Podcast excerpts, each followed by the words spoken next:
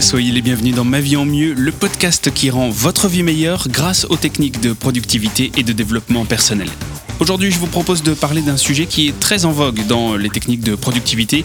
C'est quelque chose qui a beaucoup de succès quand on parle des emails. Et ben, on va en parler aujourd'hui et on va parler de l'organisation de vos emails. Est-ce qu'il est nécessaire d'organiser ces emails? Je sais qu'il y a un gros spoiler dans le titre de l'article sur mon blog, mais aussi dans le titre de ce podcast. Ça s'appelle Arrêtez de classer vos emails.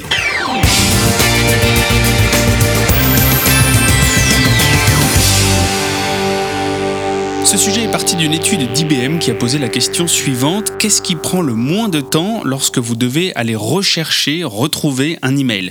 Est-ce qu'il s'agit de lancer une recherche dans votre boîte de réception ou bien de parcourir les dossiers que vous avez organisés dans votre messagerie? Et pour mener à bien cette expérience, les chercheurs ont analysé un échantillon pour le moins complet, puisqu'il y a eu 345 utilisateurs sur le long terme, et ils ont tous mené au total plus de 85 000 actions de recherche. C'est énorme, autant dire que les statistiques ont eu l'occasion de s'exprimer. Alors je vous propose de laisser les détails de côté pour passer directement au résultat.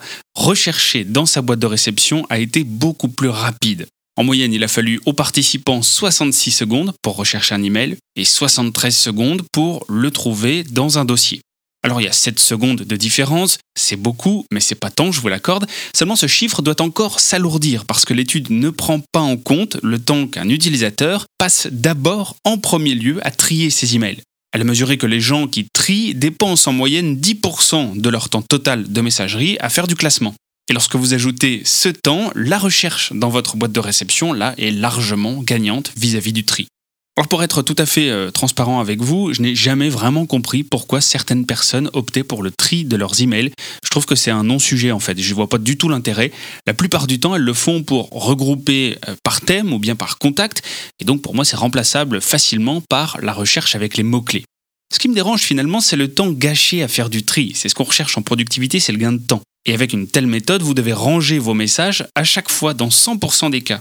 Mais à quelle fréquence est-ce que vous devrez réellement ressortir un email? Est-ce que c'est 10%, 20% des cas? Même si on dit 30%, ça voudra dire que vous aurez gâché votre temps à faire du rangement dans 70% des autres cas. Et aujourd'hui, la plupart des messageries proposent des systèmes de classement par drapeau ou par couleur, ce qui permet de les suivre et puis de les retrouver quand bon vous semble. Et c'est même à portée d'un seul clic. Alors en bon passionné de productivité que je suis, je tiens aussi un blog, je lis beaucoup d'articles évidemment sur le sujet, et ce qui concerne la gestion des messageries sont vraiment nombreux. Et il y a un concept qui revient souvent dans le blogging de la productivité, c'est le culte de l'inbox zéro, ou comment obtenir une boîte de réception vide. Alors pour autant, j'ai toujours l'habitude d'essayer ce genre de techniques, les techniques de productivité, juste pour voir ce que ça fait. Autant celle-ci a vraiment tendance à m'énerver. J'ai une seule question par rapport à ça. Pourquoi? C'est une méthode qui propose le classement permanent pour parvenir à vider sa boîte de réception. Alors évidemment, le bénéfice d'obtenir une boîte vide est plutôt évident, c'est la satisfaction d'avoir tout traité et tout nettoyé. Or, le coût est une nouvelle fois le tri et donc le temps. J'ai une solution par rapport à ça, c'est la redéfinition de l'objectif. Mon objectif finalement n'est pas de ranger, donc je ne cherche pas à tout ranger dans des dossiers. Mon objectif est d'obtenir un classement des emails dont je dois m'occuper, tout en éliminant visuellement le reste. Donc ce que je veux voir au final, ce sont les emails non lus, plus les emails que je dois traiter, si possible trier par niveau de priorité. Rien d'autre. C'est donc ce que j'ai fait, c'est ce que j'ai mis en place dans ma boîte de réception avec un filtre. Le filtre affiche uniquement les emails non lus et ceux que j'ai marqués d'un drapeau. J'ai trois types de drapeaux qui indiquent chacun un niveau de priorité. Et de cette façon, ma boîte de réception est toujours visuellement agréable, elle est fonctionnelle aussi. Alors, c'est possible, arrêtez de vouloir une inbox zéro, ça ne sert à rien et ça vous gâche même du temps, ce qui est le but opposé finalement d'une recherche de productivité. Et une boîte vide, de toute manière, ne le reste jamais vraiment longtemps. Si vous voulez vraiment avoir la satisfaction d'une boîte vide, c'est possible sans faire de tri. J'utilise trois outils de messagerie différents et les trois proposent de montrer ma boîte de réception vide par un tri ou par un filtre après un simple clic. Ils affichent simplement les emails qui ne sont pas lus.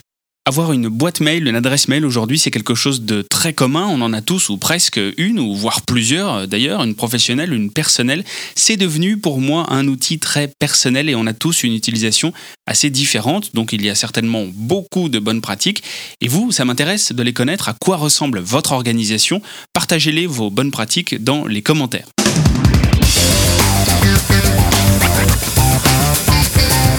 Voilà pour aujourd'hui. Si ce podcast vous a plu, je vous invite à le partager, à le noter 5 étoiles aussi. N'hésitez pas à mettre un commentaire, comme on vient de le dire. Ça me fera bien plaisir d'entendre votre avis.